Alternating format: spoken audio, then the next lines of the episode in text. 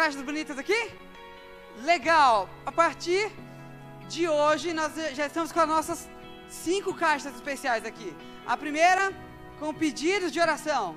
Ok? Deixa eu ver como são os pedidos aqui. Nossa, o pessoal tem mais motivos para agradecer do que para pedir. Isso é ótimo. Brinquedos. Estou vendo muitos brinquedos aqui. Já é um bom começo. Glória a Deus por isso. Legal? Vamos lá, passa na casa do vizinho, procura ali nas suas coisas, porque algo que está sobrando para você pode ser algo muito precioso para outra pessoa. Legal? Nós temos aqui a outra de ofertas. Todos nós temos maneiras diferentes de expressarmos nossa, nossa gratidão, nossa adoração.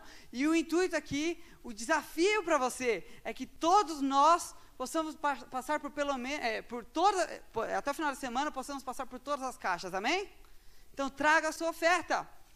Nós temos aqui alimentos, tem gente que já trouxe alimento, legal, mas poderia haver mais pessoas. Se programe, coloca aí no despertador aí do seu celular, para você lembrar, para você se programar. Se cada um aqui trouxer um quilo, quantos quilos nós teremos? Teremos muitos quilos, vamos poder ajudar muitas pessoas, sim ou não? Sim, vamos nessa. Vocês estão, eu estou vendo que vocês estão meio baqueados. Gente, eu amo segunda-feira.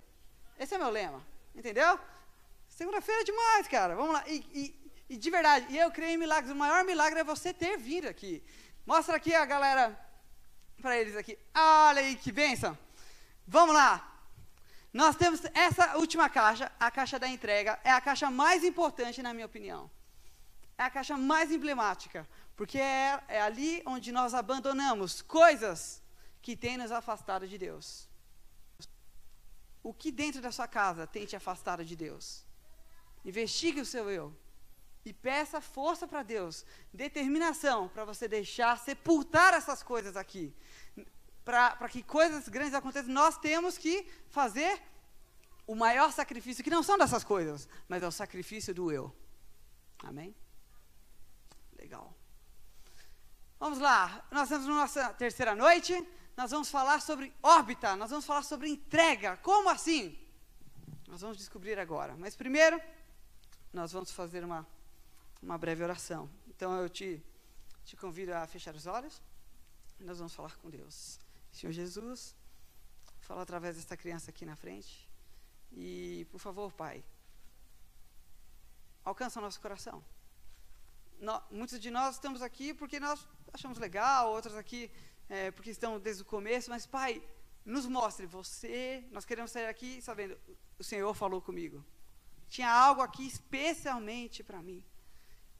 E nós não cremos no poder de homens para fazer isso, mas cremos que quando alguém é ungido por Deus, purificado, por menor que seja, ele é boca de Deus. Então fala com a gente. Em nome de Jesus? Amém. Amém. Opa, segunda-feira, boa! Vamos nessa! Gênesis capítulo, adivinha? 37. Vamos lá. Mas abram em, em Gênesis capítulo 37. Vamos lá. É o verso. Pode passar? Verso 26 em diante. O que é um outsider? Um outsider é alguém que, mesmo quando está dentro, está fora. É alguém que não, simplesmente não se encaixa, mas por outro lado, ele é um explorador, ele é um conquistador, ele é corajoso por estar em um lugar onde ele, o que é hostil a ele. Embora um astronauta precise usar uma roupa toda complicada para estar num lugar que hostil a ele, ele está lá. Ele é corajoso, ele é valente. Estes somos nós, amém? Vamos lá, a partir do verso, do verso 26. Então Judá disse a seus irmãos: Que proveito teremos? Vamos, vamos, vamos aqui do verso 25, pode ser? Se assentaram para comer, levantaram os olhos e viram uma caravana de ismaelitas que vinha de Gileade, e os seus camelos traziam especiarias, bálsamo, mirra, que levavam para o Egito. Nós estamos na história de José do Egito. Então Judá disse a seus irmãos: Que proveito teremos em matar a nosso irmão e encobrir seu sangue? Vamos vendê-lo a esses ismaelitas, para que o, o sangue dele, afinal ele é nosso irmão, não queremos que o sangue dele recaia sobre nós. E seus irmãos? Alguém está lendo aí? E seus irmãos concordaram, muito bom. Passando então os mercadores midianitas, os irmãos de José alçando, tirando da cisterna o venderam por 20 ciclos de prata para os ismaelitas, que estavam indo para o Egito. Quando Rubem viu a cisterna e viu que José não estava lá, rasgou suas vestes. Voltou aos seus irmãos e disse: O menino não está lá. Para onde eu irei? Ele estava tentando salvar o irmão. Era o único que, que, queria salvar o irmão. Então tomaram a, a túnica de José, mataram um cabrito e molharam no seu sangue. Enviaram a túnica de várias cores a seu pai e disseram: Achamos essa túnica. Veja se não é do teu filho. E ele a reconheceu e disse: É a túnica do meu filho. Um animal selvagem o devorou. Certamente José foi despedaçado. Então Jacó rasgou suas vestes, pôs saco sobre seus lombos e, e lamentou o seu filho por muitos dias. Levantaram-se todos os seus filhos e filhas para o consolarem, mas ele recusou. Verso 36. Os midianitas venderam José no Egito a Potifar, filho de Faraó, capitão da guarda. Fim. Por enquanto. É disso que nós vamos falar hoje. Mas antes eu quero. Vou pedir para apagarmos a, as luzes. E eu quero mostrar uma, uma coisa para vocês. Pode passar. Está esperto aí, né? Vamos nessa. Prestem bem atenção. Tem como passar aí em cima? Simbora! Em nome de Jesus. Pela fé, nós veremos aqui uma coisa muito interessante. Eu creio. Então, será que vai chover hoje? Não sei. Eu não sei. Eu estou preparado. Estou até de capacete. Mas vocês, eu já não sei. Alguém pode passar para mim? Em nome de Jesus? Misericórdia?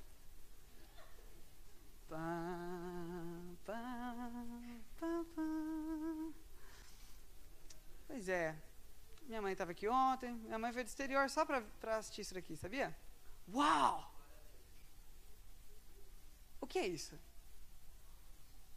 É lindo como a, como a criação de Deus é perfeita, não é?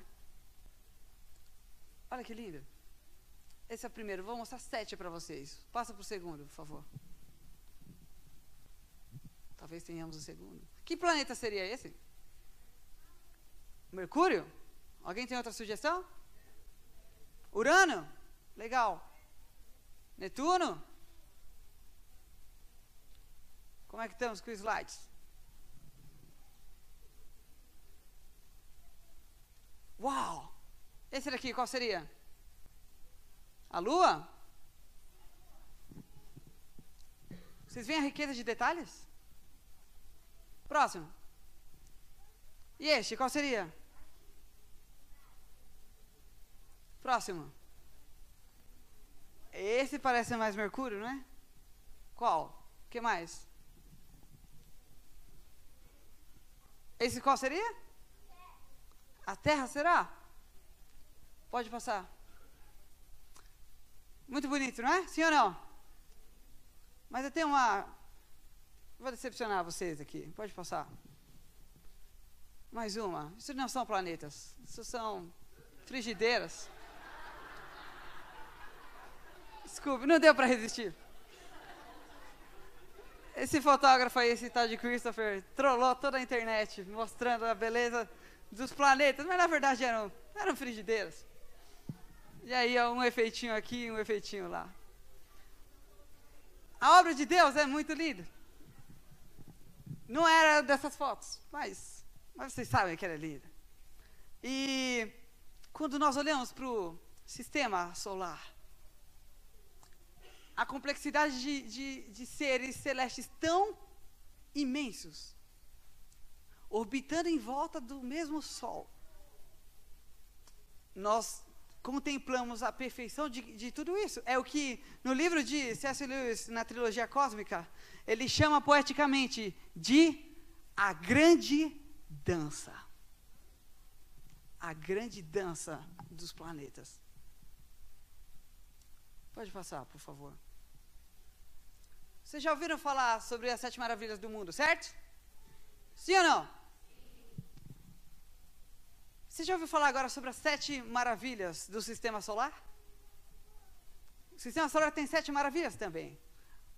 O segundo, o primeiro deles seria a superfície do Sol. o Monte Olímpio, Olimpo de Marte, olha ali. O cinturão de asteroides, gigante. A mancha vermelha de Júpiter é a maior espinha do universo. Os anéis de Saturno. Olha essa foto. Esses são. Não, volta ali. É, isso. Estes são os anéis de Saturno. Mais uma. Essa é a lua de Saturno, em Encelados. Essas são as seis maravilhas do, do sistema solar. Mas eu quero que vocês se concentrem nesse, nesse satélite. Sabe, em 1990, projetaram esse satélite para que ele rodasse o sistema solar.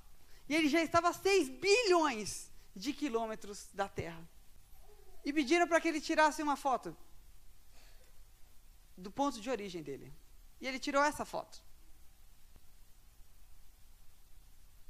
E aquele pontinho azul, se você consegue ver, é a sétima maravilha do sistema solar. Somos nós. Todos nós. É o nosso planetinho azul. Todas as pessoas que você conhece, todas as pessoas que você admira, estão aí, orbitando nesse pontinho. Tudo que você admira, toda a filosofia, todas as filosofias políticas e econômicas, a matemática, os apaixonados, todos os romances, todas as grandes obras cinematográficas cabem nesse ponto dentro do universo. As guerras nucleares, as bombas nucleares, as fabulosas Olimpíadas. Aí, a Copa do Mundo. Tudo resumido a um pontinho azul no meio do nada. Estes somos nós. Sabe, quando, quanto mais a gente aprende sobre o universo, quanto mais a gente descobre o universo, melhor a gente se sente, mais inútil a gente se sente. Antigamente achavam que a Terra era o centro do universo. De repente, chegou um, um pensador e ele disse: Olha, não é bem assim não. Na verdade, a gente está em volta do Sol. Nós vir, todos nós giramos em volta do Sol. E aí ficou um pouquinho mais complicado, não, mas ok. Nós temos ali um sistema solar com oito, nove planetas ali orbitando. E nós estamos ali participando de, dessa, dessa linda dança. Mas nós descobrimos depois que não são só, nós não estamos só num sistema solar, nós estamos numa galáxia. E essa galáxia tem 300 bilhões de estrelas e trilhões de planetas. Eu disse trilhões de planetas. E aí você fala, não, mas nós temos o Sol. O Sol ainda, estarmos tão perto, nessa, nesse lugar estratégico do Sol, nos dá um senso de, de importância, mas aí a gente vai descobrindo que o Sol não é tão lá essas coisas, que o Sol é mais uma estrela. E que existem estrelas que fazem ele parecer um grão de areia. O Sol é só mais uma estrela. E aí nós falamos, não, mas nós estamos na, na Via Láctea, que é muito importante. Mas nós descobrimos, e estamos descobrindo, a cada hora se descobrem mais de 100 mil galáxias. Vocês têm ideia do que é isso? A cada hora, os satélites descobrem mais 100 mil galáxias. E o que sobra de nós? Onde está a nossa importância nisso? Nós descobrimos o quê? que nós não fazemos tanta diferença assim no universo. E isso tem, tem frustrado os científicos, porque, poxa, o que vai ser de nós? Einstein, acho que está aí a frase dele, por favor. Einstein dizia: seria a Terra o hospício do universo? no meio de de tanto nada, tem aqui um montão de gente preocupada com, com horários, seres vivos, complexos, com roupas, com alimentação, com estações. Como assim? Como assim? Nós somos aquilo, nós somos um pixel no meio do universo. Um pixel no meio do universo. Um grão de. um, um, um pó orbitando por aí. Em algum pontinho desse estava, estava José. Volta ali, por favor. Nós vamos refletir um pouco sobre isso. O que aconteceu com José? Vamos voltar ali para a Bíblia? José chegou para conversar com seus irmãos. Os irmãos dele não, não gostavam muito dele. E ontem nós vimos o que eles fizeram. Começaram a empurrar José de um lado para o outro. Ei, e aí, Zezinho sonhador? Hã? Cadê seu pai para te defender agora? Hã? Você não é o machão? Você não é o bonzão? E aí? E aí? Essa roupinha bonita aí? Deixa eu ver. Começaram a tirar a roupa dele, tiraram a túnica bonita dele. Ele falou: Ei, ei devolve minha roupa. Ah, e se não quiser te devolver? Como é que funciona? Tirar a túnica dele e falar: Brother, você não passa de hoje. Casa caiu. Casa caiu, brother. Ele falou: Como assim? A gente é irmão. Irmão? Irmão, nada, brother. Olha aqui o que seus irmãos vão fazer. Foram lá e jogaram ele no buraco. Oi? Não, tá bom. Jogaram ele no buraco. E aí agora? O que a gente faz? Mata, não mata? Deixa ele ali para morrer? O que a gente faz? Tá bom assim. O que a gente faz? E aí começaram a falar: ó, a gente deixa ele ali para morrer mesmo. Só que outros foram pesando a consciência. Não, não vai ser assim. Esse esse menino ainda é nosso irmão. A gente odeia ele. A gente quer que ele morra. Mas não precisa ser a gente que mata ele. A gente vende ele para outros matarem. Olha os primos chegando. E aí chegaram os ismaelitas, primos distantes deles. Falaram, vamos vender ele. Venderam ele por quanto? 20 peças de prata. Preço de um escravo é 30. Era 30 na época. Venderam 20 para revenderem ele em outro lugar. Certo? E depois de mais de 1.500 anos, venderam Jesus pelo mesmo preço. Ou seja, o preço de escravo era tipo um miojo.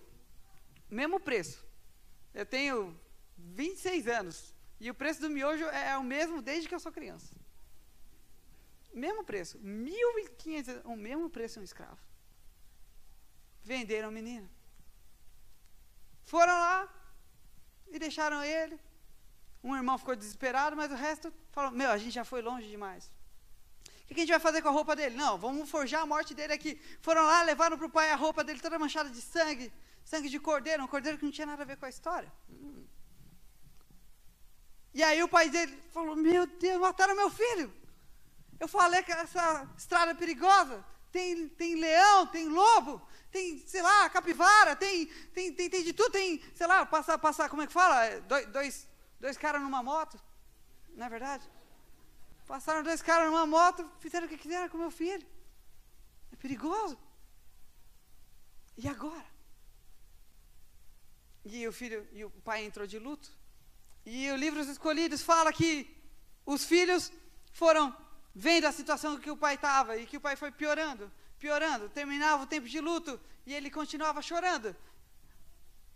E eles perceberam que talvez o plano deles não ia dar muito certo, porque eles achavam que eles iam se livrar para sempre de José, e agora sempre que eles olhavam para a expressão do pai, eles se lembravam de José.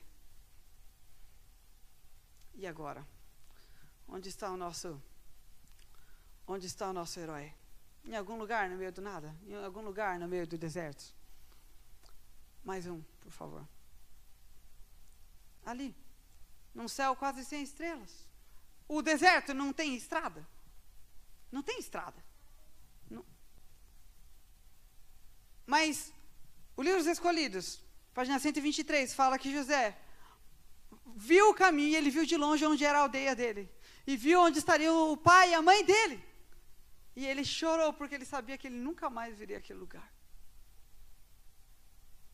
E agora? O que vai ser da minha vida? O livro dos escolhidos fala, sabe o quê? Que ele sabia que a escravidão era pior do que a morte. Sabe, existem coisas piores do que a morte. tem um livro chamado Jesus, o maior psicólogo de todos os tempos. E nesse livro fala que existem coisas piores do que a morte. Por exemplo, a depressão.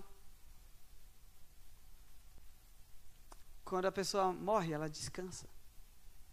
Alguém que tem depressão? Ela não consegue descansar. Mas por dentro ela está morta. Existem coisas piores do que a morte. Existem conflitos familiares que, que são piores do que a morte.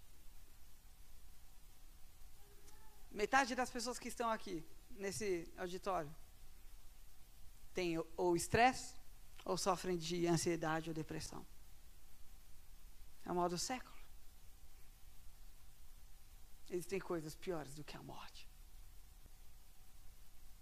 O que, que a gente faz? José estava completamente acorrentado às circunstâncias dele. Ele era só um menino. Vocês sabem quantos anos José tinha? Alguém se lembra? Tinha 17 anos. Ele era um menino que tinha os afazeres dele, ele cuidava ali do rebanho, mas, mas ele nunca precisou se preocupar muito na vida dele. De repente, ele teve que reavaliar toda a vida dele. Aquilo lá simplesmente atropelou a vida dele. E um dia ele estava com o pai tranquilo, no outro dia ele era um escravo.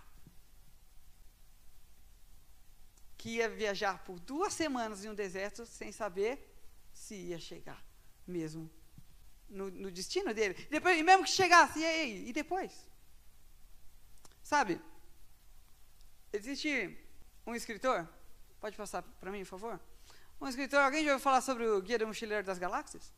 Alguém? Alguém? É um negócio bem nerd. Ah, ok. É, Douglas Adams escreveu cinco volumes do que seria o guia do mochileiro das galáxias, um guia de como, se você pudesse viajar no espaço, o que, que você deve fazer.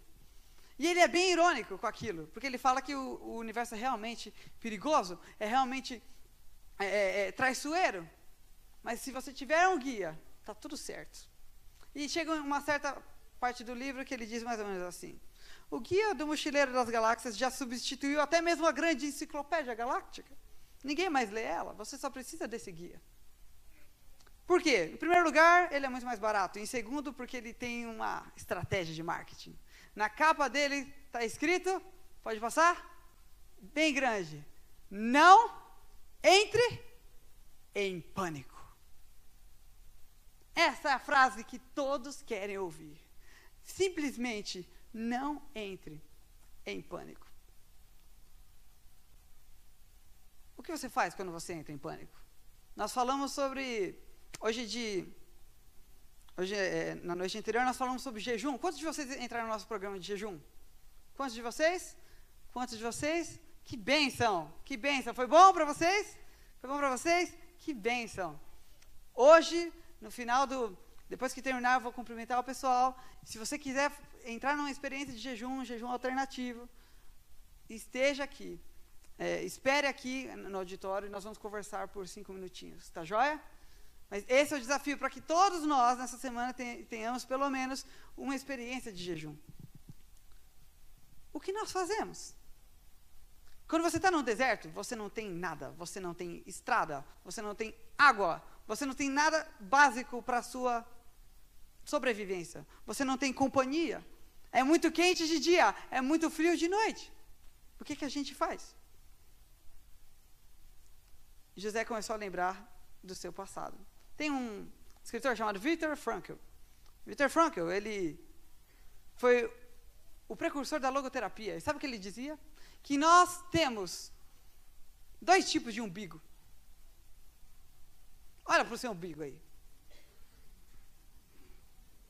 O seu umbigo físico, ele te lembra que o seu corpo físico tem origem em outro corpo físico. E a sua, agora, a ideia dele é que a sua consciência é o umbigo da sua alma, que prova que a sua consciência tem origem em outra consciência. Abra sua Bíblia em Romanos capítulo 1, verso 20. Romanos capítulo 1, verso 20. Nós não vamos, nós não vamos projetar esse verso. Gostaria que você abrisse. Romanos 1, capítulo 20.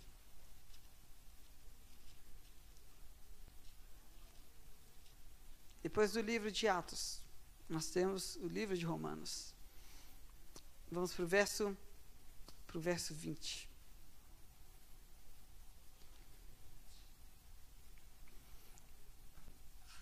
Os atributos invisíveis de Deus têm desde a criação do mundo mostrado o seu poder eterno como a sua divindade e se entendem claramente que se vem pela consciência das coisas que foram criadas, de modo que elas são indesculpáveis. Como está aí na sua versão?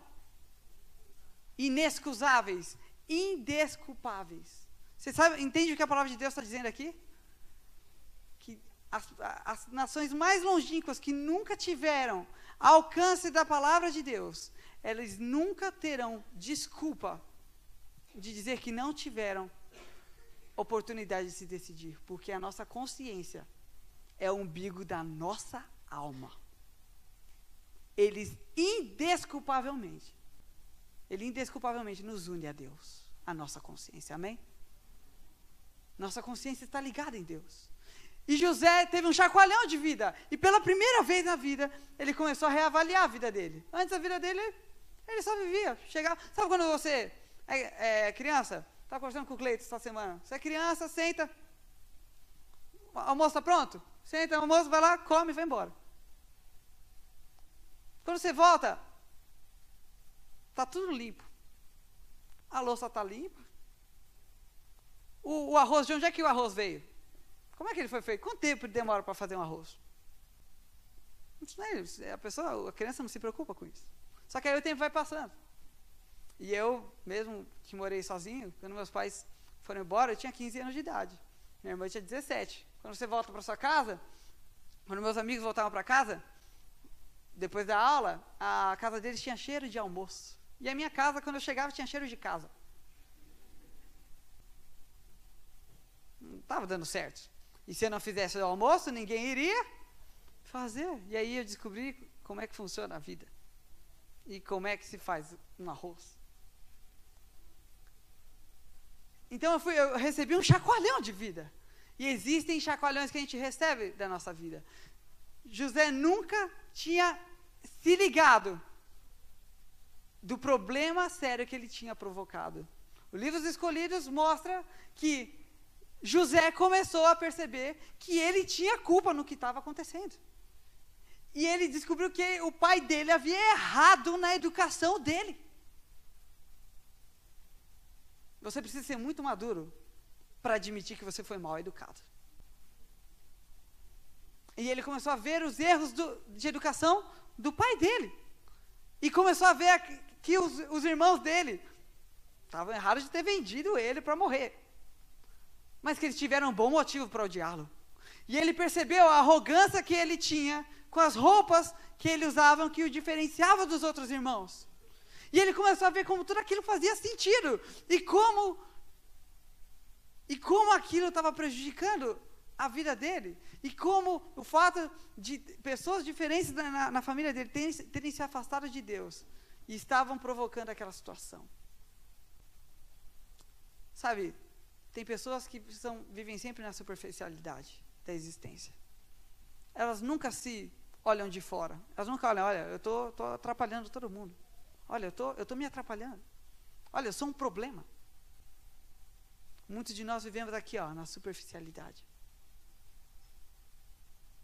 Mas alguém que eu gosto muito, chamado Matias Brown, ele disse que todos nós somos convidados a sermos astronautas de nós mesmos, exploradores de nós mesmos.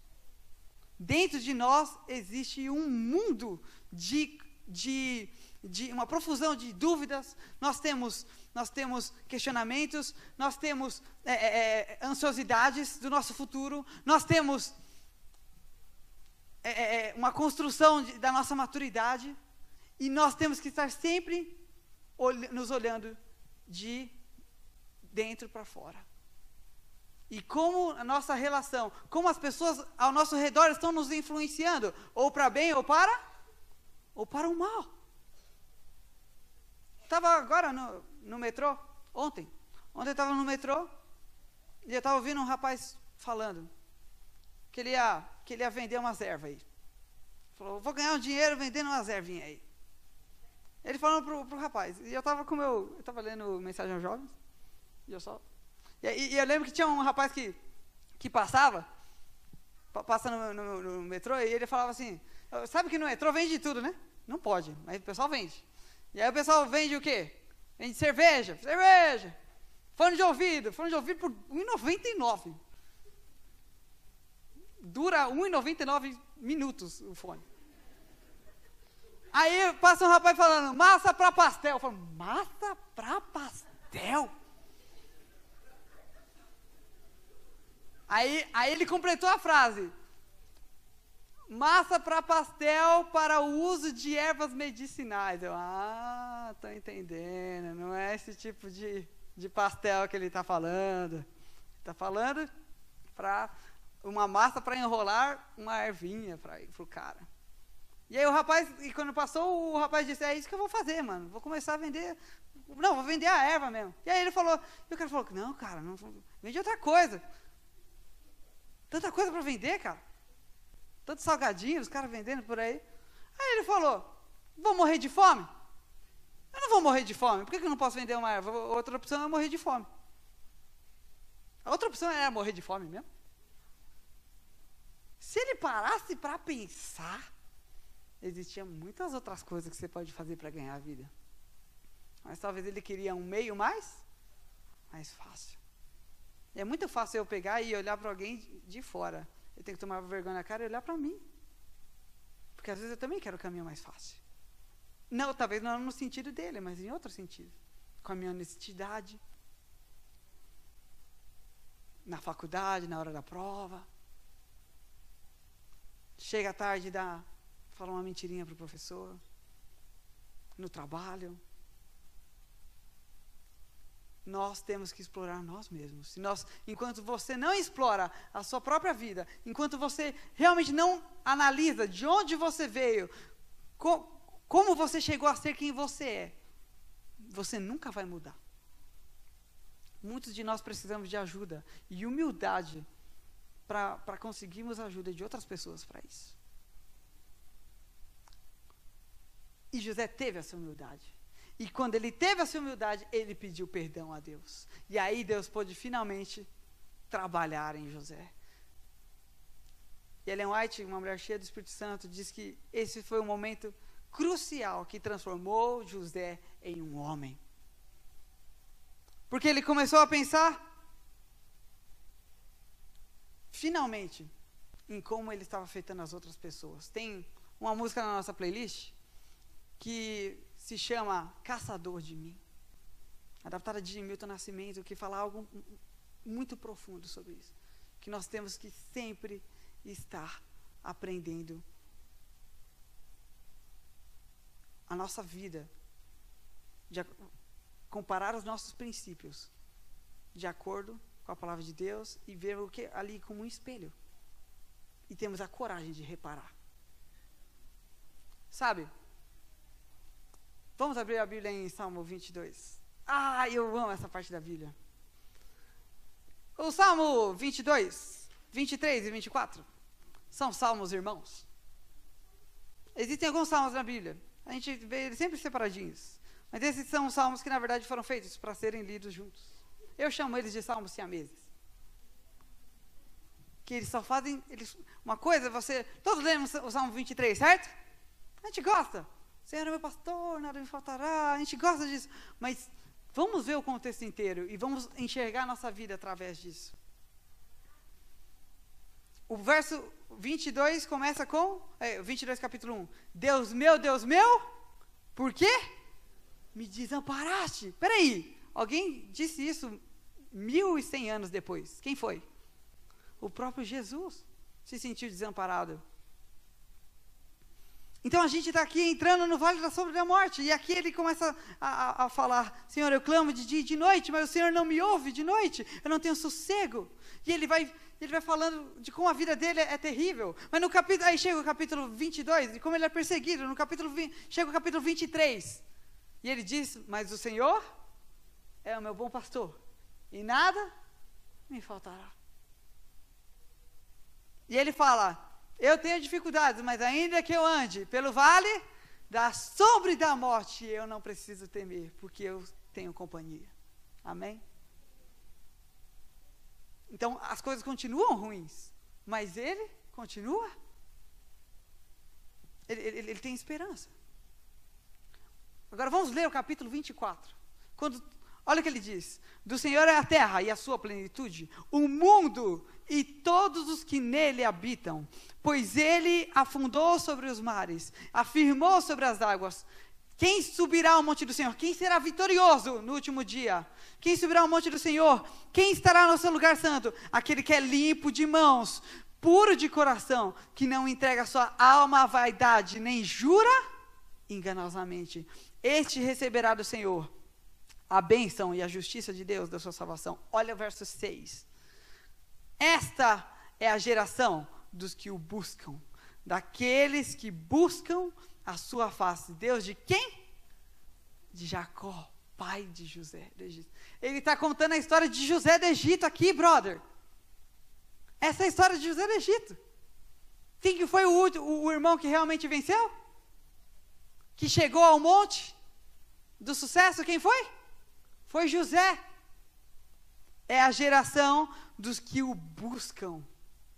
Da geração dos que se, dos, daqueles que se entregam a Deus, que passam pelo vale da sombra e da morte, mas estão em, mesma, em meio à escuridão, buscando aquele que vai nos levar para o fim da linha. Amém? Aquele que vai, nos, que vai segurar nossa mão até o fim. Pode passar. Essa daqui é uma foto. Nossa, eu estou vermelho aqui.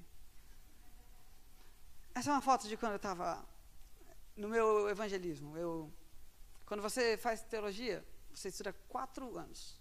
No terceiro ano, você tem que. Você para de estudar e você passa um semestre trabalhando para Deus em algum lugar. E eu fui para Uberlândia, em Minas Gerais.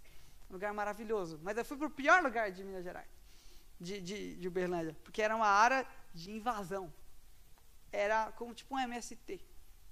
Era um lugar invadido que não tinha, não, não, não tinha endereço. Era uma invasão. E aí você estava dando palestra, dando estudo bíblico para as pessoas, a mulher estava com o bebezinho aqui, ó, tranquilinho com você. E aí, de repente, sobe uma buzina, a polícia está vindo. E aí a mulher largava o bebê, pegava um pedaço de pau e saía correndo atrás da polícia. E você ficava com a Bíblia assim.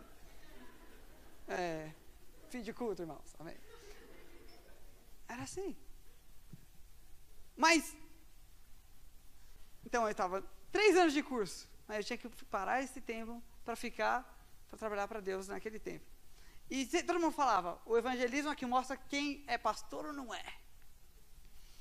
Depois do evangelismo, ou o cara fala, eu vou ser pastor, ou ele larga de vez. E eu quero ser pastor, ontem você sabe, desde que eu sou criança.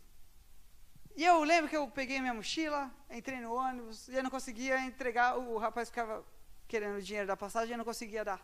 Porque eu estava assim, tremendo. E o homem tentando pegar o dinheiro da passagem. E eu entrei, passei na catraca. Meus pais me ligaram. E foi muito incrível, porque é bem difícil meus pais conseguirem, por causa do, de um fuso horário de cinco horas, conseguirem falar comigo assim quando eu preciso. Meus pais me ligaram. Falaram, e aí, filhão, como é que você está? Eu falei, estou ótimo.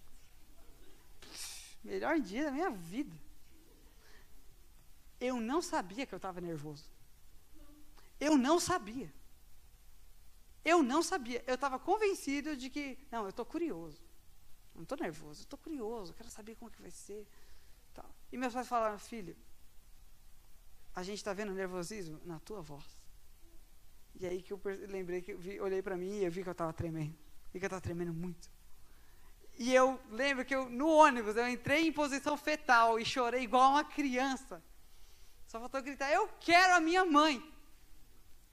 Eu estava desesperado. Eu não. Eu estava ali no meio de um deserto. Eu não sabia o que ia ser da minha vida. E meus pais leram a Bíblia comigo. E cantaram comigo. E eu cantei lá no ônibus, não estava nem aí, tá ninguém. Falei, oh! E o pessoal olha para o lado, esse cara da bola de neve, né? Pessoal da Bola de Neve, nós amamos vocês. De verdade. E, e meus pais oraram pra, com, comigo e eu tentei me acalmar. E eu dormi. E aí, no outro dia, eu cheguei, entrei na instalação, colocaram meu colchão, ali no lugar onde ia ficar. Tinha duas baratas no meu colchão. Enxotei elas, todo dia, assim, por três meses. Aí as baratas tinham até nove. Ah. E, e eu peguei e fui fazer. Eu, tem muitas maneiras da gente. Não tem só uma maneira de estudar a Bíblia, mas na época eu estava fazendo o ano bíblico.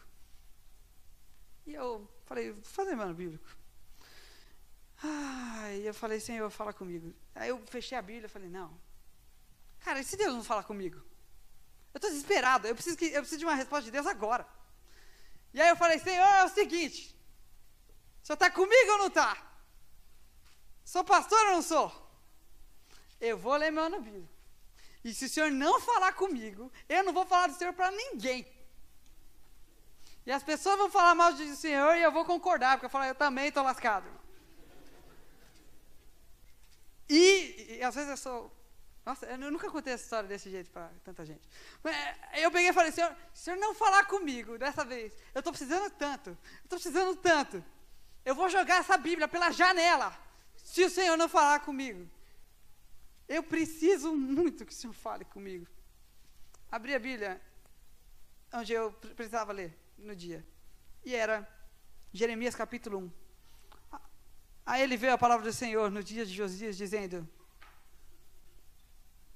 as seguintes palavras: Antes que eu te formasse no ventre, eu te conheci. Antes que você saísse da sua mãe, te santifiquei as nações e te dei como profeta. Então eu disse: Ah, meu Deus, eu não sei falar, não passo de uma criança. Mas o Senhor me disse: Não digas, não passo de uma criança. Onde quer que eu te enviar, você irá. E ou o que eu disser, mandar você dizer, você dirá. Não tema diante deles. Eu sou contigo para te livrar, diz o Senhor. Então estendeu o Senhor a sua mão, tocou-me na boca e me disse: Coloquei agora as suas palavras, na, minha, as minhas palavras na tua boca. Quando eu terminei aquilo, brother, eu chorei lágrima que eu nem sabia que eu tinha mais. Porque eu nunca tinha passado por aquilo. E eu fiquei extasiado porque eu poderia estar em qualquer outro dia, em qualquer outra situação, mas Deus falou comigo, brother. Deus falou comigo, amém. Deus falou comigo. Parecia que só faltava sentir cheiro de tinta fresca, parecia que aquilo tinha acabado de ser impresso para mim. Eu era Jeremias naquele dia, brother. E Deus falou comigo. Deus falou comigo. Deus falou comigo. E Deus falou com José também. E fala com você e comigo. E José viu aquele deserto e ele se lembrou que, outro que o, o pai dele tinha passado por um deserto também. Por três semanas e não sabia onde, onde ficar. E que o céu se abriu e Deus enviou uma escada com um anjo subindo e descendo, subindo e descendo. Aqui, ó, você não está sozinho. E ele se, se lembrou também que Abraão, outro parente seu, distante, Deus falou: sai, vai para o deserto. Eu estou te chamando, vai para o deserto, eu tenho um plano para você por que não teria plano para mim também? Pensou José. É isso. Eu vou. E o que eu acho, sabe o que eu acho mais demais na história dele? O céu se abriu para José? Não se abriu. Não se abriu. Sabe por quê? Não precisou. O maior milagre não é céu se abrindo, não é uma mão do céu vindo aqui. Um, não é. O maior milagre é você confiar. O maior milagre é você estar aqui numa segunda-feira, crendo que Deus vai falar com você hoje. Esse é o maior milagre. Quando tudo está conspirando, você insistir. Passa, por favor. Bem, nós estamos aqui. E quando a gente olha para a nossa situação no universo, a gente pode pensar: Brothers, a gente é um, golpe de sorte no universo. Mas, meu amigo, eu quero te lembrar que, que, que quando nós nos enxergamos, lembra que nós temos o nosso umbigo? Nós temos que ver em que situação milagrosa nós estamos orbitando nesse, nesse planeta. Se o nosso sistema gravitacional fosse 1% mais potente, eu disse 1%, o universo inteiro ia colapsar e virar uma bola. Se ele fosse 1% mais baixo, os planetas iam se desordenar, sair das suas órbitas, se colidirem uns com os outros, os, os, sóis iriam explodir, as estrelas iam colidir entre elas. Mas isso não acontece. Você fala, ah, a gente está num canto sozinho no universo. Isso é verdade.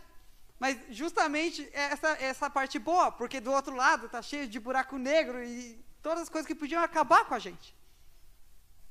E nós estamos aqui flutuando. Se, eu, se, se a nossa. A, a, se não houvesse o planeta Júpiter no nosso sistema solar, o nosso planeta Terra não existiria mais. Ele é um imã que atrai todos os meteoros para ele. E, ele, e todos os meteoros que estão indo em direção à Terra, eles são atraídos gravitacionalmente para Júpiter. A nossa Lua nos equilibra de, de um modo impressionante. Nós sabemos as estações do ano. Tudo ali de maneira equilibrada. Nós sabemos que o pecado existe. É que desequilibrou muitas coisas, mas nós continuamos aqui. Amém. Nós temos água, nós temos oxigênio, nós temos nuvens que caem água do céu para a gente. Deus está no controle, meus amigos. Deus está no controle. Mas nós temos que entrar em órbita por dentro também. Nossa consciência precisa entrar em órbita com a órbita de Deus. E sabe o que, que o dicionário diz que se chama órbita? Órbita é qualquer coisa que gira em torno de um ser celeste maior do que ele. Órbita é quando qualquer corpo gira em torno de um ser celeste maior do que ele. E essa igreja precisa virar uma constelação de estrelas orbitando em volta do sol dos sóis, do sol da justiça que é Jesus Cristo. E vai dar tudo certo. Amém. Eu não vou terminar a história de José, ela vai continuar amanhã. Nós vamos falar sobre o buraco negro amanhã. Você não pode perder. Você sabe que quando ele chegou no Egito, ele passou por provações. Nós vamos falar sobre o buraco negro, sobre o engolidor de estrelas. Mas eh, nós estamos ainda nesse por enquanto. O que aconteceu com José? Por que, eu não vou responder hoje? Porque você também não sabe o que vai acontecer com você quando você sair daqui. Nós não sabemos. Eu não sei se eu tô, vou, estarei aqui amanhã para entrar de astronauta aqui para vocês. Eu não sei. Mas de uma coisa eu sei: Deus está no controle. Quando nós olhamos o nosso planetinha, não nos encontramos, mas Deus nos encontra. E minha mãe costumava cantar uma música para mim, que talvez você também já cantou, mas minha mãe cantava para eu dormir. Não cantou muitas vezes, mas às vezes foram cruciais, uma barraca quando estava chovendo. Criança assustada. E eu escutei essa música. Você conhece esse hino? Canta comigo. Na dor cruel, na provação, Deus cuidará de ti. Socorro dá na proteção, Deus cuidará de ti. Deus cuidará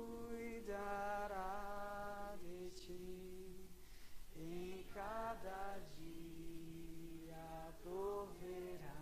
Você crê nisso? Cuide de mim. De mim, Deus cuidará de ti. Cuida da gente, Pai. Cuida da gente, Pai, quando, quando nós não sabemos mais o que fazer com nossas contas. Quando nós achamos que a faculdade não vai dar certo. Quando até as crianças aqui têm os seus desafios, que são grandes para elas quando nós já estamos na idade avançada e não sabemos mais para onde ir, nós queremos entrar na tua órbita, Pai. Queremos entrar de um ser, na órbita de um ser celeste todo-poderoso, que pode finalmente equilibrar a nossa vida e nos dá as respostas. Respostas que nós vamos conhecer a cada dia, a cada dia e crescer de glória em glória. E quando passarmos pelo vale da sombra da morte, nós queremos confiar, Pai. Nos dá essa fé. Essa fé que nunca é uma resposta. A fé sempre será uma pergunta. Mas nós queremos confiar. Segura a nossa mão, em nome de Jesus.